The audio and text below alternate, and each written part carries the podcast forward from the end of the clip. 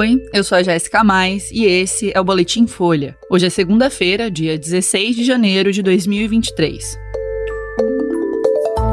Ministros de Lula deixaram governos estaduais com recordes de desmatamento no Cerrado. Anderson Torres fica preso em unidade da PM e deve depor nessa semana. E ex-chefe da PM do Distrito Federal diz que Exército impediu prisões em acampamento bolsonarista.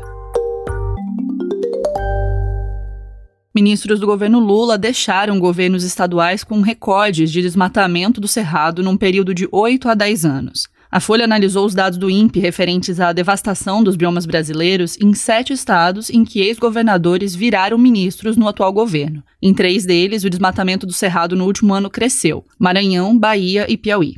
O ministro da Justiça e Segurança Pública, Flávio Dino, do PSD, governou o Maranhão entre 2015 e 2022. A destruição do cerrado no estado atingiu mais de 2.800 quilômetros quadrados no ano passado. O cálculo do INPE leva em conta o intervalo entre agosto de 2021 e julho de 2022. O Maranhão liderou o desmatamento do cerrado, com um aumento de 24% em relação ao período anterior, um recorde na última década. A Bahia também teve um recorde de devastação em 10 anos, com um índice de mais de 1.400 km de desmate no bioma entre 2021 e 2022. O ministro da Casa Civil, Rui Costa, do PT, governou o estado nos últimos oito anos. No caso do Piauí, foram quase 1.200 quilômetros quadrados do cerrado desmatados no último ano, o maior número desde 2014. O ministro do Desenvolvimento e Assistência Social, Wellington Dias, do PT, governou o estado por quatro mandatos, entre 2003 e 2010 e entre 2015 e 2022. A reportagem procurou os três ministérios, mas não teve resposta. Os índices registrados nesses estados confirmam o avanço do desmatamento na região conhecida como Matopiba, que também inclui o Tocantins. O desmatamento do cerrado em todo o país no ano passado chegou a quase 10.700 km.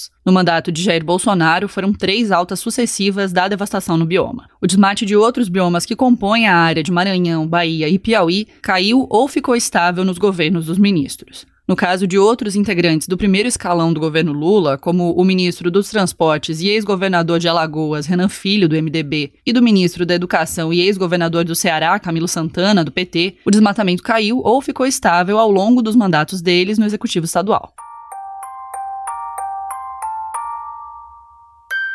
O ex-ministro da Justiça e ex-secretário da Segurança do Distrito Federal, Anderson Torres, segue preso em Brasília e deve prestar depoimento nessa semana. Torres foi preso na manhã de sábado pela Polícia Federal ao retornar dos Estados Unidos, onde ele estava de férias desde a véspera dos ataques golpistas às sedes dos três poderes no último dia 8. Ele foi levado a um batalhão da Polícia Militar no Distrito Federal e passou por audiência de custódia horas depois da prisão. Torres é o primeiro a ocupar o cargo de ministro da Justiça a ser preso desde a redemocratização e o primeiro integrante do governo Bolsonaro preso em consequência dos atos antidemocráticos. A prisão foi decretada pelo ministro do Supremo Tribunal Federal, Alexandre de Moraes, no último dia 10, quando ele também determinou buscas na casa do ex-ministro. Na operação, a PF encontrou uma proposta de decreto para o então presidente Bolsonaro instaurar estado de defesa na sede do Tribunal Superior Eleitoral. Segundo o texto, o objetivo era reverter o resultado da eleição em que Lula saiu vencedor, o que seria inconstitucional. Torres nega ser o autor da minuta e disse que uma pilha de documentos na casa dele ia ser triturada. A PF vai investigar como a proposta foi elaborada. Na última sexta, Moraes acolheu o pedido da Procuradoria-Geral da República para que Bolsonaro seja incluído no inquérito que apura o incentivo e autoria intelectual dos ataques golpistas do dia 8 de janeiro.